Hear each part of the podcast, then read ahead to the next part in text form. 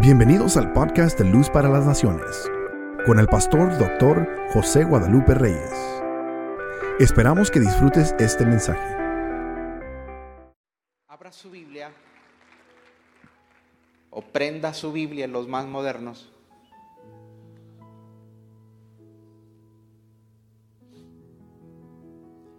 En Hebreos 3 eh, indica para que si ya lo tiene, Hebreos capítulo 3, el versículo 13. La semana pasada iniciamos una serie que le titulamos Administrar la vida. ¿Cómo se llamó? Administrar la vida. Y hablamos de administrar el pasado. Hoy voy a hablar de administrar el presente. El próximo domingo, por razones de celebración de, resurrección, eh, vamos a, suspender un poquito, vamos a hacer un paréntesis y lo retomaremos la temática después del domingo de resurrección, porque es, un día muy importante y no hablar de, de la resurrección de Cristo, pues este, no, no, no, no me siento cómodo. Pero después hablaremos de administrar el futuro, administrar tus emociones, administrar tus vulnerabilidades. Pero esta mañana mire lo que dice la palabra Hebreos 3:13. Más bien, mientras dure ese hoy. ¿Mientras qué? Dure ese hoy, anímense unos a otros cada día para que ninguno de ustedes se endurezca por el engaño del pecado. Hemos llegado a tener parte con Cristo, con tal de que retengamos firme hasta el fin la confianza que tuvimos al principio. Como se acaba de decir, si ustedes oyen hoy su voz no endurezcáis el corazón, como sucedió en la rebelión. Vayamos ahora al otro pasaje, el 3.7. Por eso, como se dice, como dice el Espíritu Santo, si ustedes oyen hoy su voz, no endurezcáis el corazón como sucedió en la rebelión. En aquel día de prueba en el desierto. Ahora llévame por favor al, otro pasaje de Hebreos 4, 7. Vamos a ver Hebreos 4, 7. Por eso Dios volvió a fijar un día que es hoy.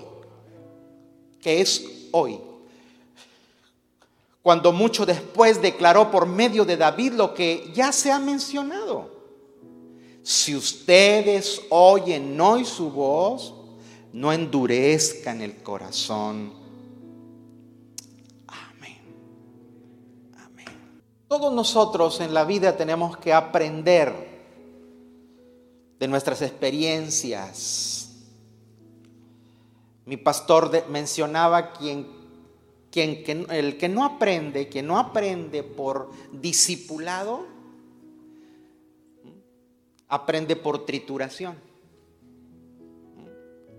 A veces nos enseñan las cosas, nos muestran el camino, la forma de manejar algunas situaciones, pero a veces somos tan eh, necios que tomamos una actitud obstinada y aunque nos hayan, nos hayan instruido, nosotros como quiera lo hacemos.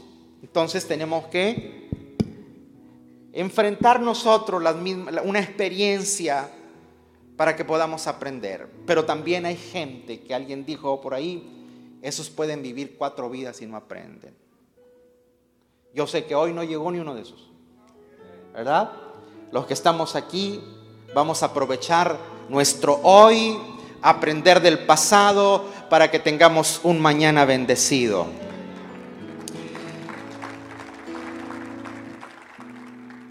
el pasaje que tomamos, el tema central es el hoy. El hoy. Si no aprendemos, el autor dice, si no aprendemos del pasado, ahorita, ahorita usted se va a dar cuenta que se retoma un incidente del pasado, una experiencia de los antepasados del pueblo de Israel, para poder enseñarle al pueblo presente que si no se aprende del pasado, entonces tú vas a ser víctima y el asunto es que se te va a endurecer el corazón. Hay un endurecimiento y hay un engaño. Ahí este, está ese, el dúo dinámico. El endurecimiento, el engaño y el asunto es que vincula con algo, termina con algo. Dice el cual terminas en pecaminosidad. Cuando un corazón se endurece, cuando un corazón es engañado, termina cometiendo pecado. El pecado es la última fase de ese proceso cuando se endurece el corazón. Es por eso que tenemos que mantenernos alertas, como dice la escritura, exhortándonos unos a otros para que nuestro corazón no se endurezca, sino que seamos flexibles a la voz de Dios. Amén. El término aquí, endurecer, eh, hay una palabra griega que es escleruno, escleruno, que se traduce eh, como endurecer, de donde viene el término médico esclerosis. Cuando va al médico y el médico le dice, usted tiene esclerosis, tiene, se, le, se le pusieron duras las qué? Las venas. Pero bien, yo no voy a hablar de medicina. El apóstol Pablo recomienda que el hoy tenemos que aprovecharlo para animarnos, para exhortarnos, para que nuestro pasado no produzca procesos negativos y espirituales que puedan dañar nuestra vida y que no atendamos la voz de Dios. ¿Está conmigo? Diga conmigo, hoy estoy aquí para atender la voz de Dios. Vamos a ver algunas lecciones que podemos sacar para nuestro presente para el día que nos ha tocado vivir, el hoy que hoy tenemos. Lo que hoy tenemos que enterarnos es que muchas personas atraviesan procesos de aflicción. Hemos eh, atravesado un periodo difícil, un tiempo angustioso, un tiempo que afectó a familias, separando seres queridos de ellos. Otros atravesaron procesos de, enfermedad muy fuertes. Otros quizás su economía fue dañada. Pero si hoy padece usted, si hoy está aquí esta mañana, por que algo del ayer nos afligió, Hoy usted tiene el hoy. Y el día de hoy, Dios le dice, no te angustias. Amén. Hay personas que pueden estar angustiados por el mañana. Cuando pasamos situaciones como las que hemos vivido, es, es, nos orilla, nos, eh, pone como para estar angustiados por el día del mañana. Como tuvimos un ayer difícil, complicado, entonces podemos ser muy susceptibles para que el mañana estemos eh, ahí temerosos. Pero el autor de los Hebreos está eh, reforzando este argumento y le dice, por favor, por favor, tienes el hoy, mientras el hoy te dura. Y toma un pasaje del Antiguo Testamento. Es el Salmo 95, el que les acabo de leer hace unos momentos atrás. En el Salmo 95, si por favor eh, las pantallas me, me pasan el versículo 7, el verso al 11, el verso al 11, del 7 al 11, dice, porque Él es nuestro Dios y nosotros somos qué? El pueblo de su prado. Somos un rebaño bajo su cuidado.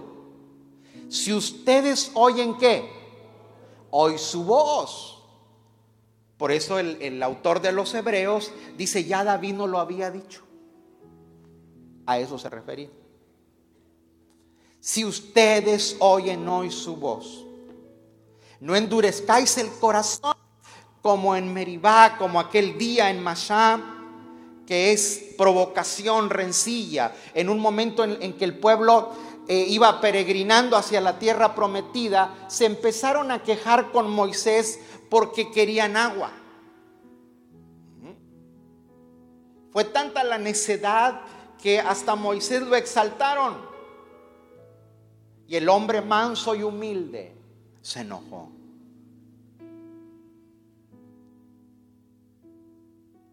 Y Dios le dice, mira, dales agua. Dales agua. Ahorita vamos a leer eso, pero vamos a terminar aquí primero. Cuando sus antepasados me tentaron, diga conmigo pasado cuando sus antepasados me tentaron, cuando me pusieron a prueba, a pesar de ver mis obras. 40 años estuve enojado con aquella generación. Y dije, pues, y dije, son un pueblo mal encaminado que no reconocen mis senderos. Así que en mi enojo hice este juramento, jamás entrarán en mi reposo. Una mala actitud del pasado les afectó su futuro. Por eso el apóstol Pablo dice, señores, la generación nuestra, de nuestros antepasados, ellos, una experiencia les afectó su presente, su hoy y su mañana ahora, que estamos nosotros acá, mientras el hoy nos dura, vamos a aprovecharlo viendo esa experiencia que pasó, pero nosotros tenemos el hoy para no afectar nuestra mañana, nuestro mañana.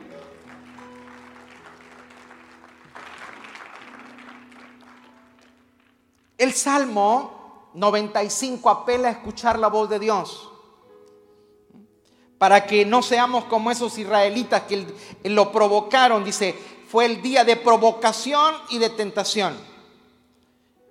Éxodo 17, del 1 al 7. Dice, pero toda la comunidad israelita partió del desierto eh, de Sin por etapas. Según lo había ordenado el Señor, acamparon en Refidim. Pero no había ahí agua para que bebieran. Así que altercaron con Moisés diciendo, danos agua para beber. ¿Y qué hicieron? Le exigieron. Pero, ¿por, qué, ¿por qué pelean conmigo? Se defendió Moisés. ¿Por qué provocan al Señor?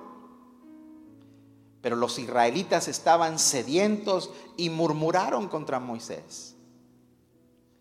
¿Para qué nos sacaste de Egipto? reclamaban solo para matarnos de sed a nosotros, a nuestros hijos y a nuestro ganado. Clamó entonces Moisés al Señor y le dijo, ¿qué voy a hacer con este pueblo? Solo falta que me maten a pedradas. Adelanta al pueblo, le aconsejó el Señor, y llévate contigo algunos ancianos de Israel pero lleva también la vara con que golpeaste el Nilo. Ponte en marcha, que yo estaré esperándote junto a la roca que está en Horeb. ¿Qué dice? Acéstale un golpe a la roca, o sea, dale un golpe a la roca, y de ella brotará qué? Agua para que beba el pueblo. Así lo hizo Moisés a la vista de los ancianos de Israel. Además, a ese lugar lo llamó Mashá y también que es Meribá. Entonces ahí está, es, ese incidente. Pero para que tengamos más luz de lo que ahí sucedió, ahí está sintetizado el asunto, vayamos a números 20, por favorcito. Es, es la lectura más larguita, ya después usted va a descansar. Dice, toda la comunidad del desierto llegó al desierto de Sin el mes primero y acampó en Cádiz. Fue allí donde Miriam murió y fue sepultada. Como hubo una gran escasez de agua, los israelitas se amotinaron contra Moisés y Aarón. Y le reclamaron a Moisés, ojalá el Señor nos hubiera dejado morir junto con nuestros hermanos. ¿No somos acaso la asamblea del Señor? ¿Por qué nos trajiste a este desierto?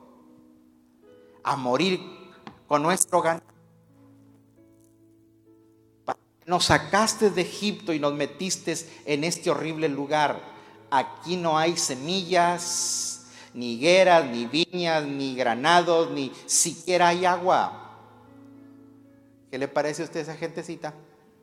Moisés y Aarón se apartaron de la asamblea y fueron a la entrada de la tienda de reunión, donde se postraron rostro en tierra. Entonces la gloria del Señor se manifestó ante ellos. Y el Señor le dijo a Moisés, toma la vara y reúne a la asamblea en presencia de esta.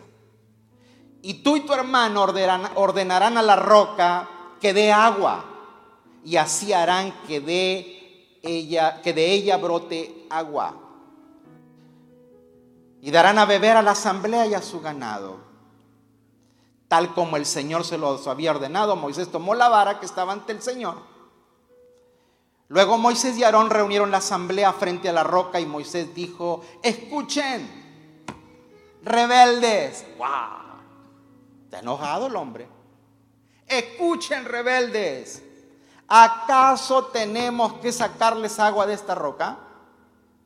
Dicho esto, levantó la mano y dos veces golpeó la roca con la vara. Y brotó el agua en abundancia del cual bebieron la asamblea y su ganado. Y el Señor le dijo a Moisés y Aarón, por no haber confiado en mí, por no haber confiado en mí, ni haber reconocido mi santidad en presencia de los israelitas, no serán ustedes los que lleven esta comunidad a la tierra que les he dado. A estas aguas se les conoce como la fuente de Meriba. Porque fue allí donde los israelitas le hicieron reclamaciones al Señor. Y donde Él manifestó su santidad. Este incidente, el escritor de los Hebreos lo cuenta y le dice, miren, esto afectó el futuro de sus antepasados. Pero nosotros tenemos el hoy. El futuro tuyo puede ser mejor si tú manejas bien el hoy. Hay que evitar lo mismo, tienen que saber manejar su hoy. Ellos tuvieron un problema, la desobediencia y la desconfianza. ¿Cómo se arregla eso? Bueno, hay que tener confianza y obediencia en el Señor. Levanta tu mano derecha conmigo y diga, desecho la desobediencia y la desconfianza y tomo la confianza y la obediencia a mi Señor. Amén.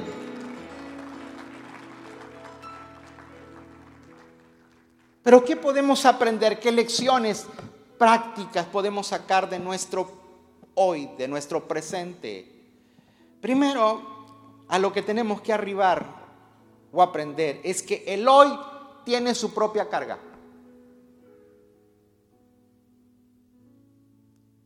No le añadas el peso de mañana.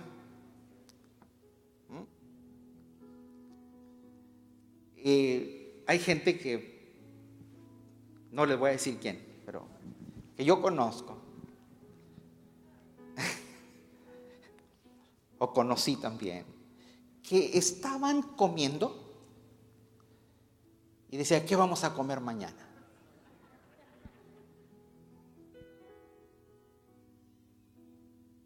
Todavía no se digería y estaba pensando. Cosas tan sencillas así, pero hay gente que hace cargas por lo que sucederá mañana. su vida una carga. Cuando yo le digo que cada día tiene su afán o cada día tiene su carga y que no se preocupe por el mañana, yo no le estoy diciendo a usted que usted no va a planear. No me confunda eh, planear el mañana a sentir aflicción por el mañana. ¿Está de acuerdo conmigo? Usted tiene que tener planes en la vida. Porque una cosa es planear, otra cosa es angustiarse. ¿Cuántos tienen planes para el mañana? Pero no se angustie. Jesús lo menciona, por favor, Mateo 6:34, si usted me, me llevan ahí los de multimedia. Dice, por lo tanto, no sé qué. No se angustien por el mañana. El cual tendrá sus propios, afanes. Jesús no está hablando de que hay que ser irresponsables por el mañana. No es que usted se siente a cantar un día a la vez. No, no, es planear la vida, pero ese plan no te debe angustiar.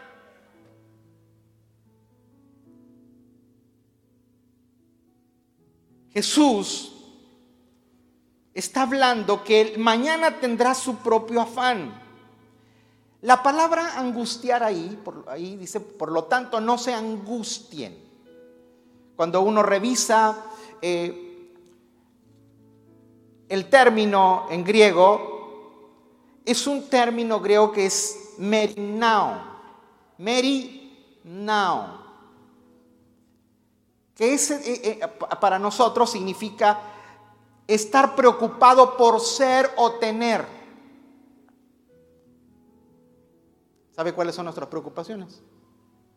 El ser y el tener. Y Jesús dice que tu ser y tu tener no te aflija.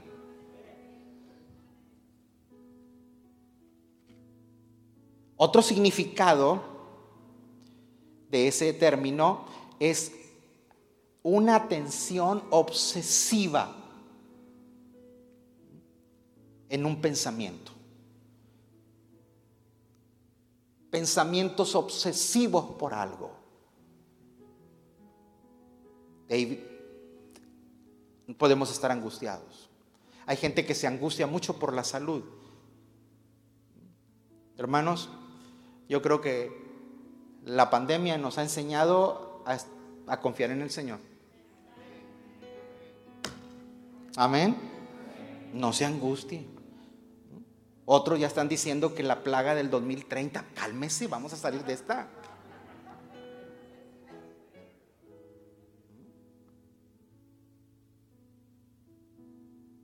Hay gente que está obsesionada por el día del mañana, que qué va a hacer con, con el dinero, con la economía. Otros, su obsesión es el trabajo. O tu obsesión puede ser, estás afligido por los hijos.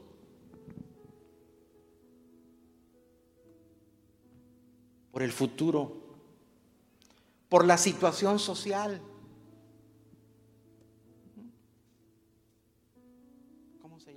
viejito este socialista, que es senador. Bernie Sanders. ¿Y qué si gana Bernie Sanders? O sea, Dios todavía sigue en el trono.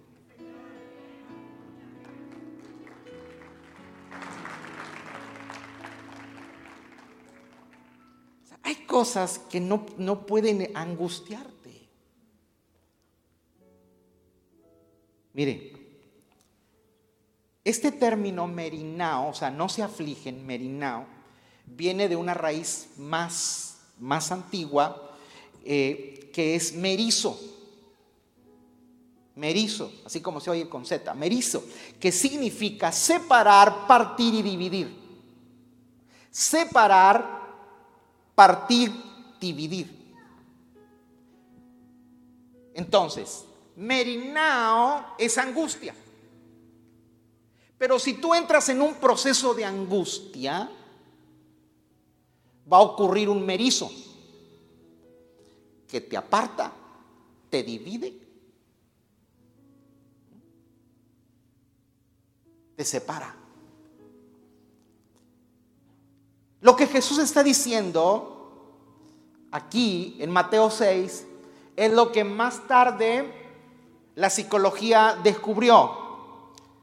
Que cuando uno está angustiado obsesivamente y está literalmente ansioso, preocupado, angustiado, afanado, entonces nuestro ser se hace pedazos.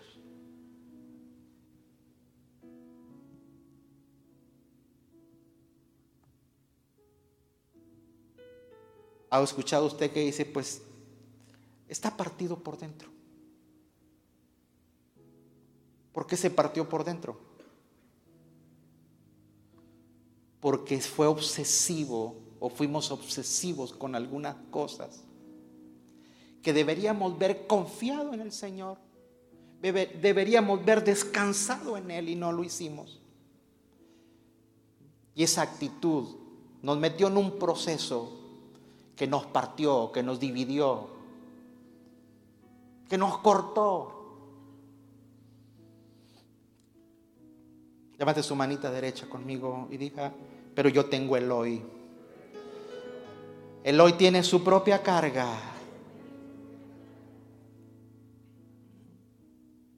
No significa evadir el futuro, hermano. No significa no trabajar, ser irresponsables en el presente. Pero no vayamos a cometer el mismo error. Es lo que está diciendo el apóstol en la carta a los severos, no cometan el mismo error. A veces estamos tan preocupados por el futuro, el futuro no sabemos si va a llegar. O si lo vamos a ver. Basta cada día su propio mal. Diga conmigo, necesito descansar en el Señor. Vamos, vamos, póngase en modo de descanso hay cargas, hay aflicciones que tú tienes que soltar. ¿Mm?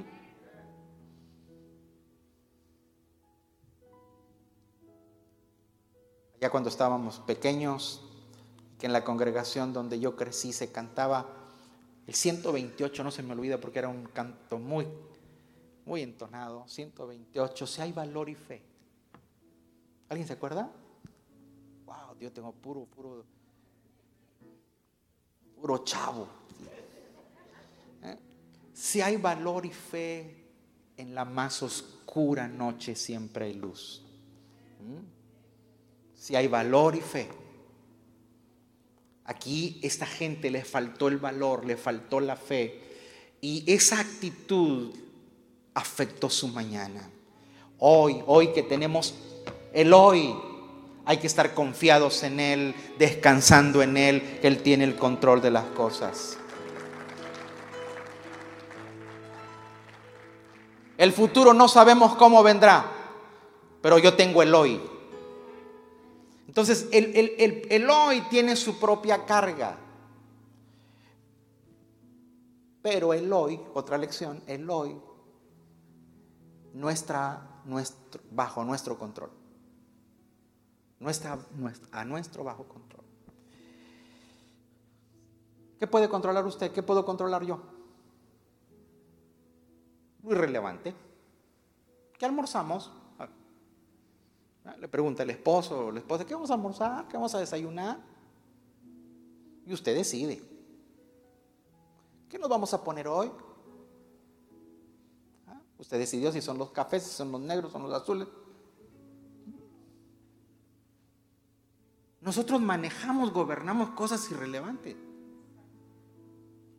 Pero yo no puedo manejar y decir, eh, el 2025 yo estaré sano como un roble.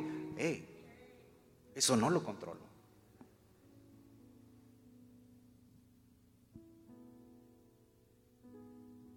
A veces estamos obsesionados y angustiados por cosas que no controlamos. Mire esto, le va a bendecir. Santiago 4, versículo 13. ¿Ya vio esto? ¿Cuándo? Today.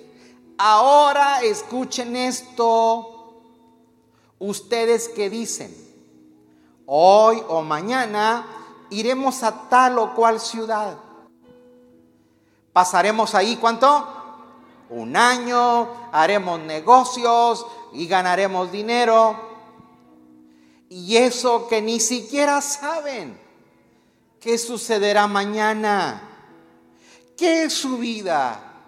Ustedes son qué niebla que aparece por un momento y luego se desvanece. Más bien deberían decir, si el Señor qué? Si el Señor quiere, viviremos y haremos esto o aquello. ¡Wow!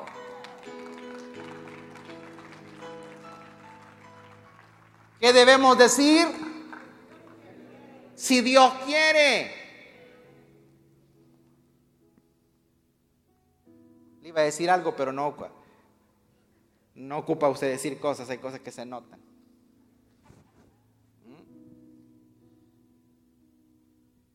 Aunque nací en la ciudad, me criaron en el campo.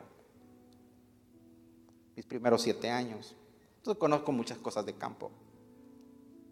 Siempre estuve en contacto con el campo. Y la gente que te crió fue gente de campo. Los abuelos, los tíos, los padres. Y en la noche,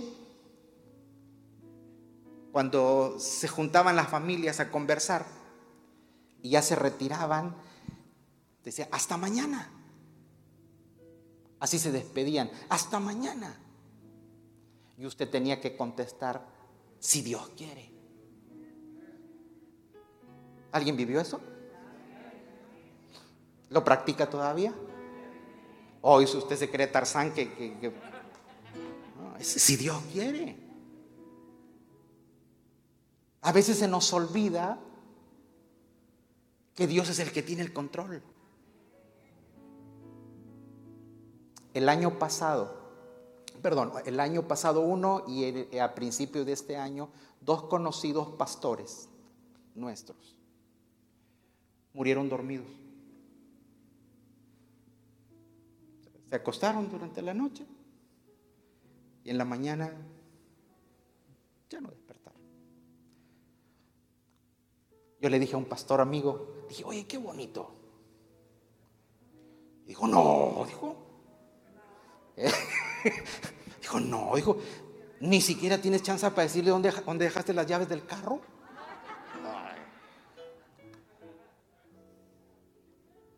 Yo aquí las traigo.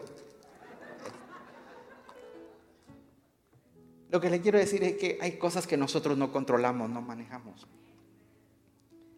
Entonces, el apóstol Santiago pareciese como que es muy tosco con lo que nos está diciendo y que como que nos desinfla el globito, nos desanima. No, lo que el apóstol Santiago está tratando de decir, el que tiene el control de la vida y de las situaciones es Dios. Que no se nos olvide. Si vea conmigo, Dios si quiere.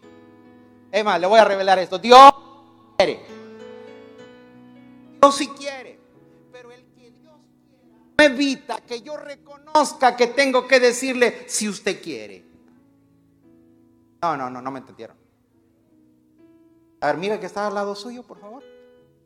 Dile, Dios quiere bendecirte. Dile, te tengo una buena noticia. Dios sí quiere bendecirte. Dios quiere bendecir tu casa, Dios quiere bendecir tu familia, Dios quiere bendecir tu negocio, Dios quiere bendecir, prosperar lo que tú haces. Dios sí quiere. A ver, todavía no termino. Pero predíquele y dígale. Pero que Él quiera no quita que tú le digas si tú quieres.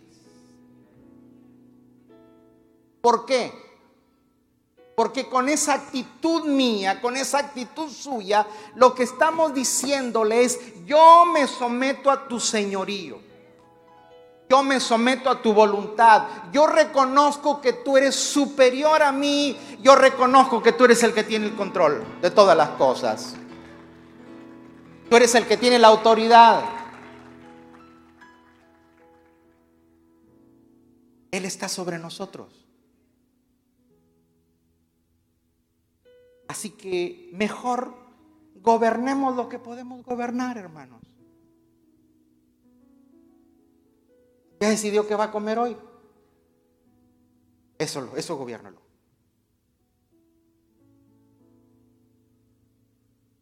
Lo demás no podemos.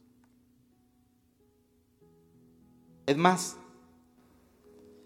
recuerde que nosotros la gente de fe vivimos por fe y fe es anticipar algo. Entonces vivamos el hoy pero sabiendo que Dios tiene el control del mañana y que por fe hay un mañana de bendición y de gloria.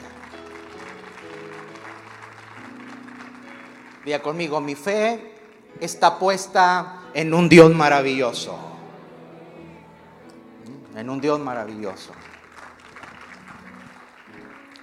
El hoy tiene su propia carga, el hoy yo no puedo controlarlo, pero el hoy también sirve para ampliarme.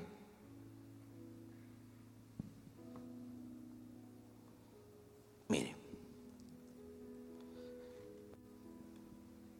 ¿hemos pasado adversidades? ¿Hemos pasado dificultades? Aquí hay familias que tengo presentes que han sufrido pérdidas muy fuertes.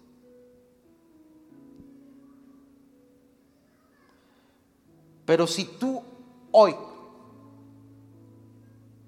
estás en adversidad,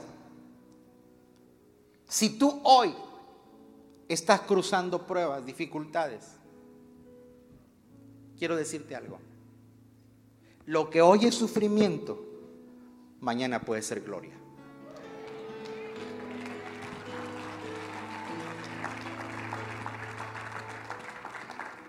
Lo que hoy te aflige, puede ser tu puerta de bendición para el mañana. ¿Cuántos lo creen? Mm. Hay momentos en la vida que usted tiene que levantarse y declarar en fe. Mm. Claro, con la confianza y la aprobación del Todopoderoso, pero usted tiene que abrir su boca y decir, Señor, yo sé que yo estoy en tus manos y mañana será un mañana glorioso. Lo que hoy es tu prueba, mañana puede ser tu gloria. Jesús dijo que el camino estrecho es el que lleva a la vida. Así que si hoy usted está en estrechez, está en un camino que le va a abrir algo mayor. ¿Cuántos lo creen? El sufrimiento de hoy puede ser tu mañana gloriosa. Vayan conmigo a Romanos 8:18. Vea lo que dice el apóstol. Mire, ¿pueden leerlo fuerte? De hecho, considero que nada se compara, en nada se comparan los sufrimientos actuales con la gloria que habrá de revelarse en nosotros. Mm.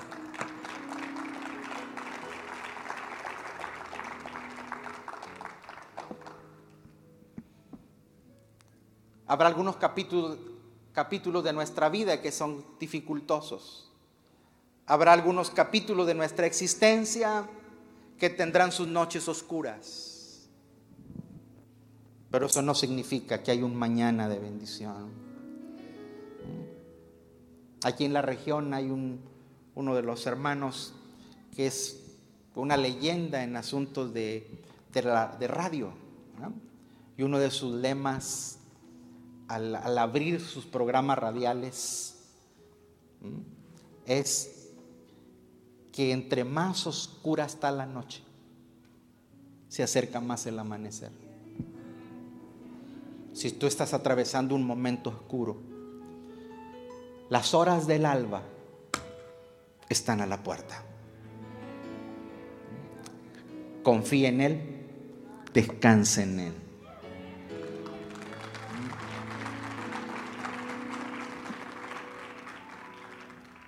Todos tenemos esos capítulos dificultosos, pero tenemos que esperar en el Señor.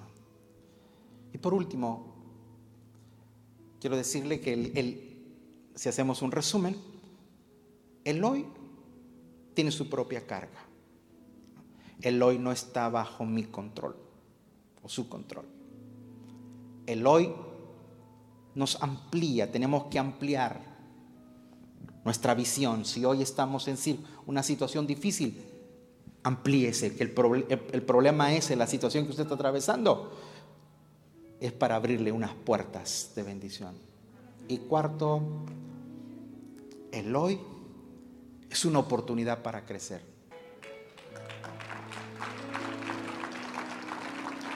Pastor, ¿cómo puedo crecer? Sencillito. Pase de creyente discípulo. ¿Usted ha puesto atención cuando pasa el video de intro? Hoy no lo pasaron por el programa. Cuando ponen el video de introducción para empezar los servicios, eh, de aquí de la iglesia, salen cuatro palabras. ¿Se acuerda de ellas? Dímelas, hermano. ¿Mande? Bueno, esa es una frase. Si cambia tu manera de pensar, cambia tu manera de vivir. Si, si aparece ahí en el video. Pero antes de eso hay cuatro.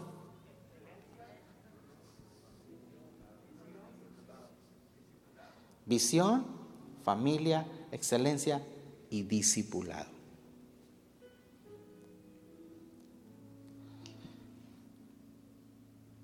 Si usted viene aquí, la visión de luz para las naciones no es tener una parroquia. Ay Dios, ya empecé. A la parroquia solamente se llega el domingo. ya me puse bravo.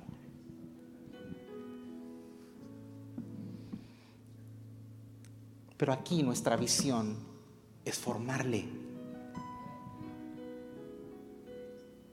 ¿Es qué? Formarle.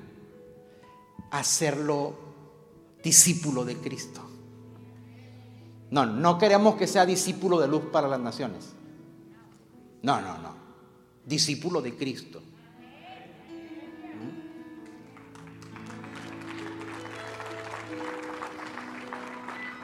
y a ver si le va cambiando. es que yo voy a la iglesia del pastor Reyes. No, no es mía, es de Cristo.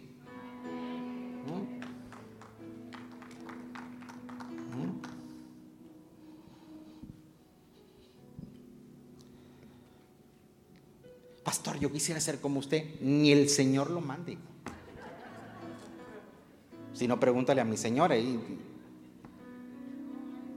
te va a decir que no no te recomienda eso. ¿Mm? Usted tiene que ser discípulo de Cristo.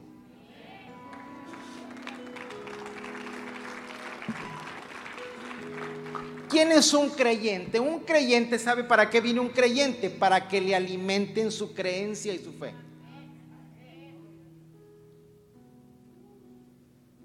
Así como el día en estos momentos vamos a salir de aquí y usted, muchos van a ir a comer a un restaurante, vamos a ir a sentarnos y ahí nos van a atender para alimentar nuestro vientre. Bueno, muchas veces venimos y nos sentamos para que alimenten mi fe.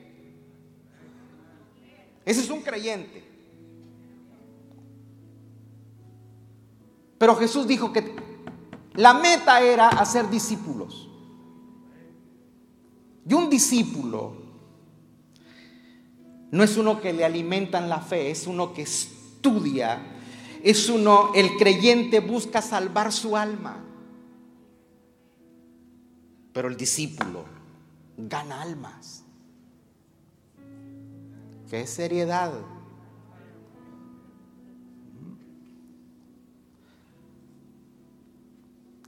Un discípulo toma las cargas de otro. Un creyente siempre está enfocado en mi carga, mi problema, es yo, mi, yo, mi. Es mi problema, yo tengo esto, pero cuando tú ya estás preocupado por otro, tomas cargas de otro, intercedes por otro, entonces usted es un discípulo.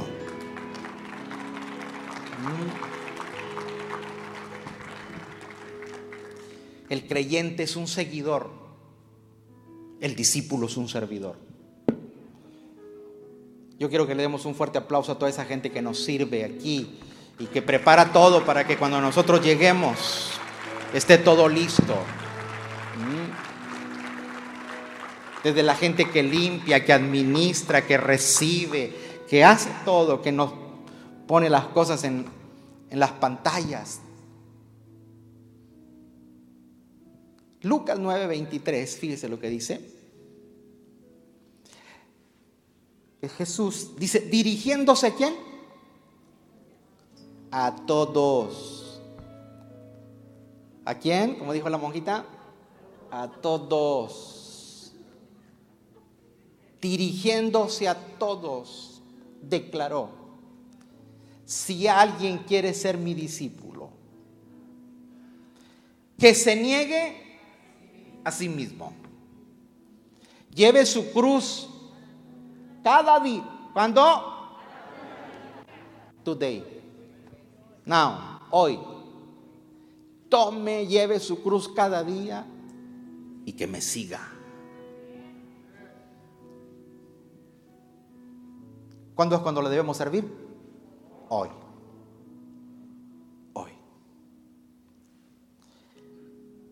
Ninguna persona puede ser la cruz de otro. Uno escucha a veces la aflicción de algunas personas que están atravesando crisis en su familia, con sus hijos, en su matrimonio. Dice, pastor, esta persona es mi cruz.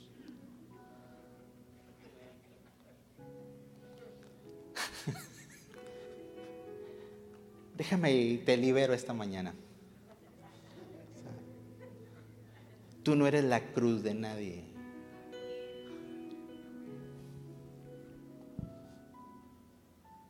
Porque si te aflige, no es tu cruz. Porque llevar la cruz de Cristo, pasar a veces, no es, no es una carga, es un privilegio.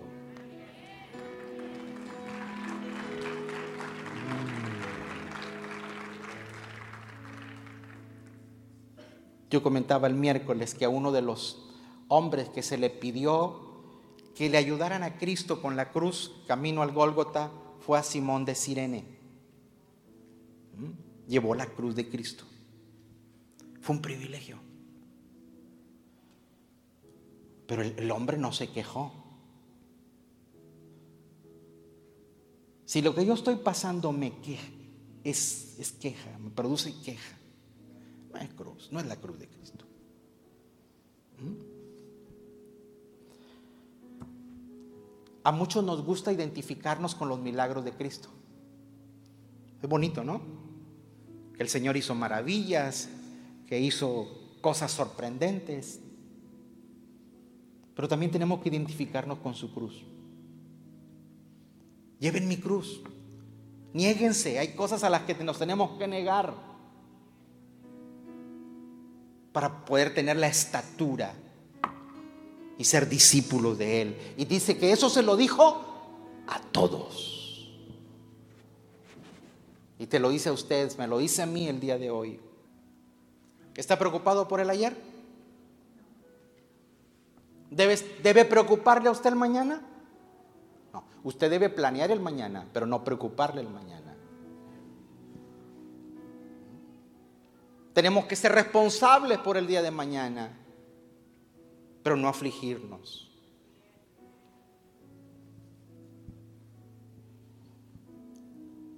No es un llamado a la irresponsabilidad.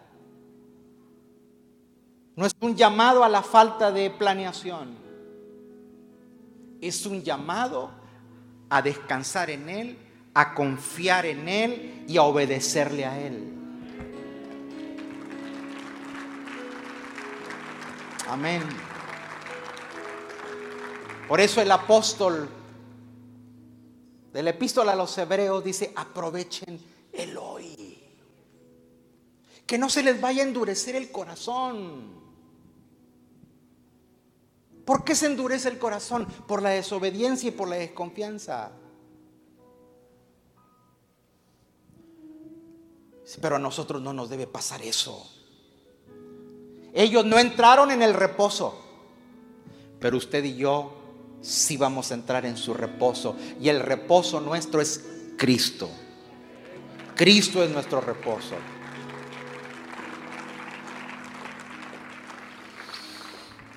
Dile que está al lado tuyo, aprovecha tu hoy. Aproveche su hoy. Agradezca su hoy. ¿Puede dar gracias por el hoy?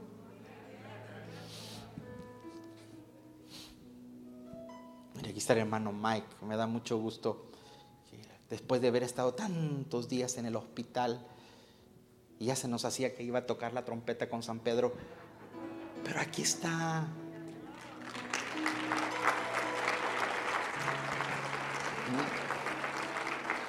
Y mire, a celebrar ahora los 50, el 50 aniversario. Ah, ¿sabe qué está haciendo el hermano? Planando un crucero a Alaska.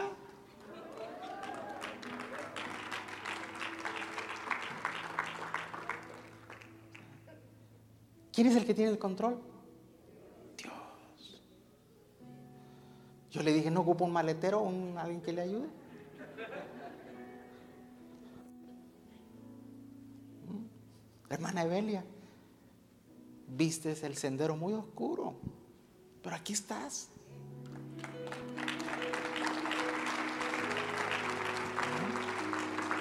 Y puedo seguir nombrando. Ha habido momentos muy complicados de la vida, pero lo único que yo tengo es el hoy. Y Él es mi reposo.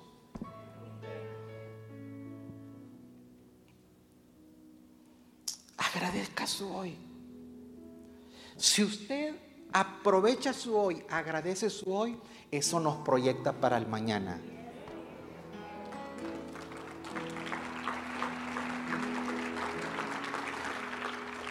Bendiga su hoy. Hágalo, no me vea. Bendiga su hoy. Pastor, ¿y cómo lo bendigo?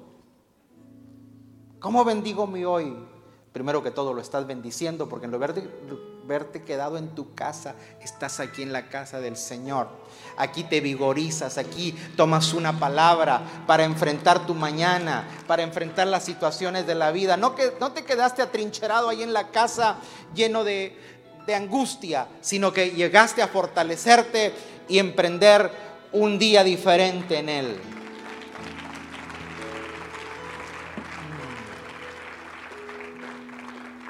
Diga conmigo, como la fe se anticipa, te damos gracias por lo que nos vas a dar. Dele gracias a Dios por lo que nos ha negado. cuántas cosas que nos negó Dios, que en su momento nosotros lo vimos como algo que nos angustió, pero Dios nos estaba haciendo un bien. Pero hay cosas de las que Dios a mí me ha negado. O me negó en un, un momento de mi vida, en algún capítulo de mi vida. Y, cuando me las negó yo, yo me sentí incómodo. Pero hoy yo puedo decir, gracias Dios ¿Por qué no me lo diste? ¿Por qué me libraste?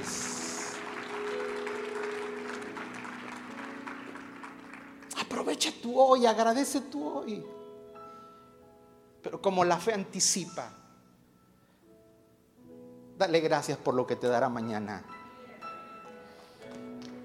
Diga conmigo, mañana mi familia estará bendecida.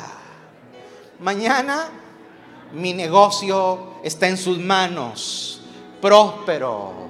Mi trabajo será expandido. Dale gracias por tu salud para el día de mañana. Tu salud va a mejorar.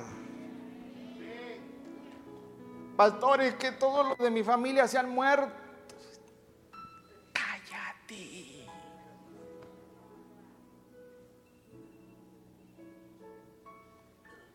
todos se murieron, no llegaron a los 70.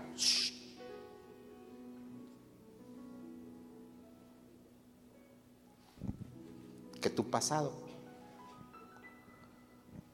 no te afecte tu futuro, tu, tu mañana, por lo que estás hablando hoy. Tu salud va a mejorar. Morirás de viejo y en tu cama.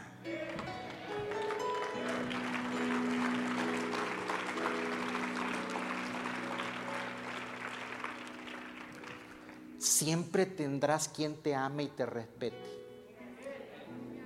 Y que si me muero solo, cálmate. Yo sé que a veces nadie te aguanta, pero, pero, pero en fe declara, en fe declara que no morirás solo.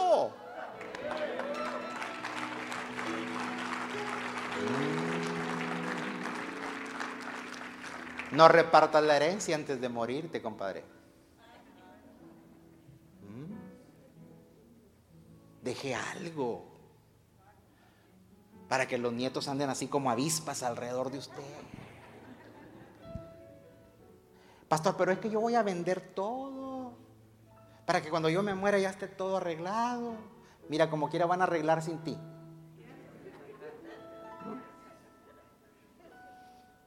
Porque si tú no tienes nada, te vas a convertir, en, a convertir en un artículo más de la casa. ¿Y sabes qué va a decir tu nuera? O tu yerno. Sáquenlo ahí para afuera el viejo para que agarre aire. ¿Mm? Para que se ore, para que se como se orinó, que se, que se ore.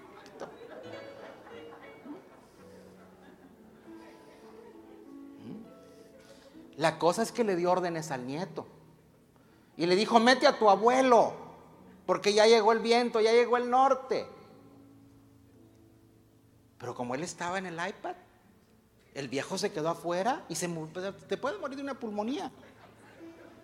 No del COVID, porque te dejó el nieto afuera. No, que cuando usted esté viejo, lo vengan a ver.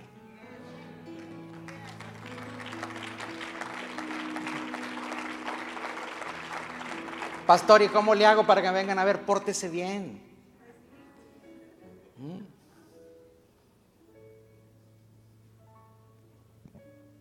Sea anciano, llegue anciano, no a viejo.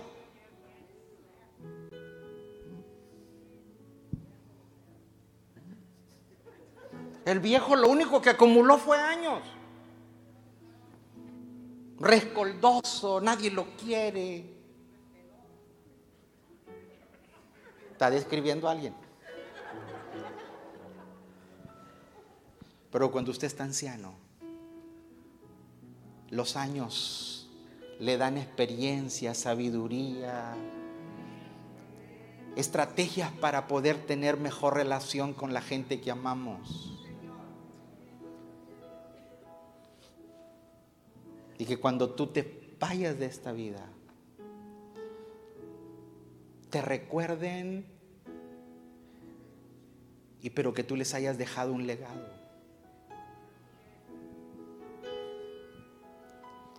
Pero lo único que usted tiene es hoy. Hoy. Hoy. Hoy es el día aceptable, hoy es el día de salvación. Mm. Quiero decirle otra cosa. Agradezca a Dios por lo que vendrá. Anticipe, como la fe anticipa, diga, mis hijos me van a superar en las victorias.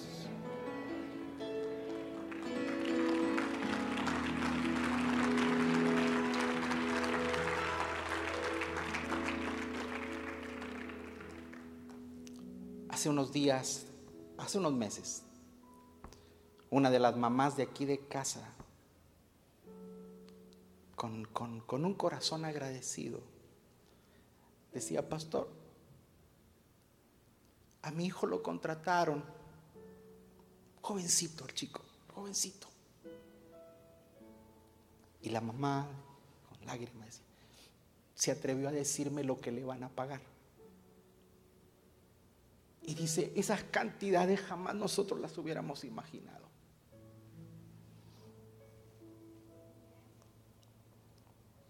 Pero tú le has creído a Dios. Tú has confiado en Él, tú has esperado en Él. Tus hijos te sobrepasarán, te traspasarán en victorias.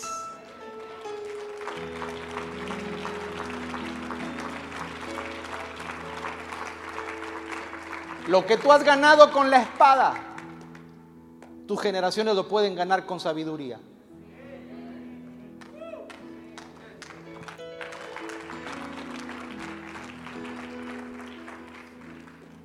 David todo lo que hizo fue a espada, fue a guerra, pagó un precio muy alto.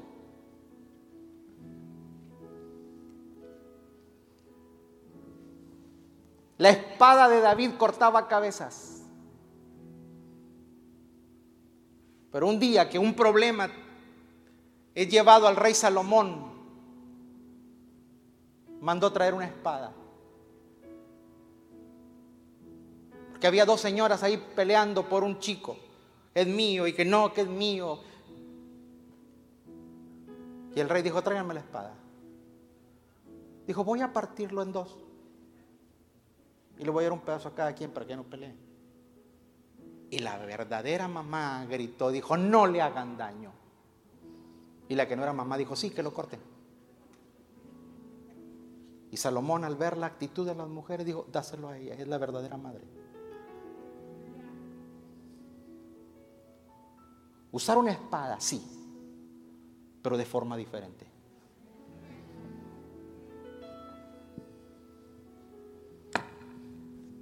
Deuteronomio 4, y con esto me retiro. Verso 37. El Señor amó a tus antepasados ayer y escogió a la descendencia de ellos por eso te sacó de Egipto con su presencia y gran poder. Y ante tus propios ojos desalojó a naciones más grandes y más fuertes que tú. Hay imposibles que solamente Él es el que los puede realizar. Para hacerte entrar en tu tierra, tu futuro. Fíjate bien, en el antepasado Él te escogió. En el presente te está protegiendo. Pero en el futuro te está dando una posesión. Para darte la posesión como sucede hoy. Ah, pero ahí está la clave. Reconoce y considera seriamente hoy. ¿Cuándo? hoy, reconoce y considera seriamente hoy que el Señor es Dios de arriba en el cielo y abajo en la tierra y que no hay otro. ¿Mm? ¿Qué dice? Obedece sus preceptos y normas que cuando hoy te mando cumplir. Ahí está la clave. De este modo, a ti y a tus descendientes les irá bien. Levante sus manos al cielo. Levante sus manos al cielo.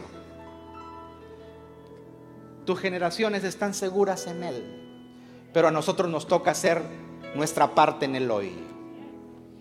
Quieran hacer mis hijos, pastor. Quieran hacer mis nietos. Preocúpate por el hoy. El hoy es el que tú y yo tenemos. A mí mm, tengo que manejar mi hoy.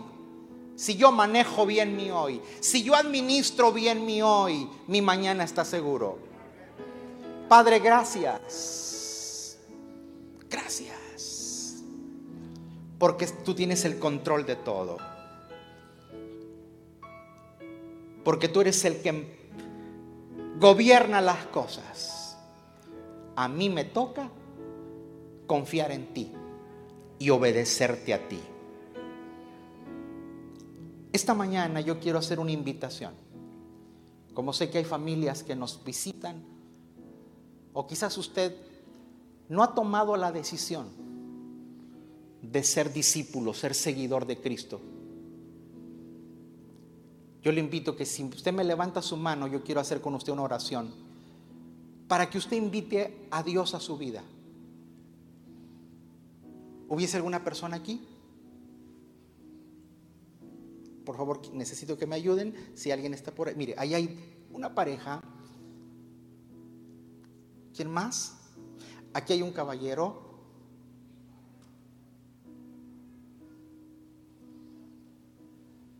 Sí, ya, ya, ya las personas que están atrás, gracias. Y un caballero. Bueno, ok. El reflejo no me deja. Usted que levantaron su mano. Y nosotros como iglesia vamos a orar por ellos, pero los que levantaron su mano hagan conmigo esta oración. Hagan conmigo esta oración. Tiene su rostro. diga, Señor Jesús, esta mañana te doy gracias por haber llegado hasta aquí. Pero sobre todo, el que me inviten a recibirte a ti. Hoy abro mi corazón, abro mi mente y abro mi espíritu para que tú vengas a mi vida. Señor Jesús, te reconozco como el Dios Todopoderoso, pero también mi Salvador y el Señor para mi vida. Te pido perdón por mis pecados y quiero que mi vida sea dirigida por tu palabra. Señor Jesús, hoy te recibo en mi corazón. Gracias por escuchar nuestro podcast. Para ayudarnos a llevar la palabra de Dios alrededor del mundo, haga una donación en nuestra página web. Que Dios le bendiga.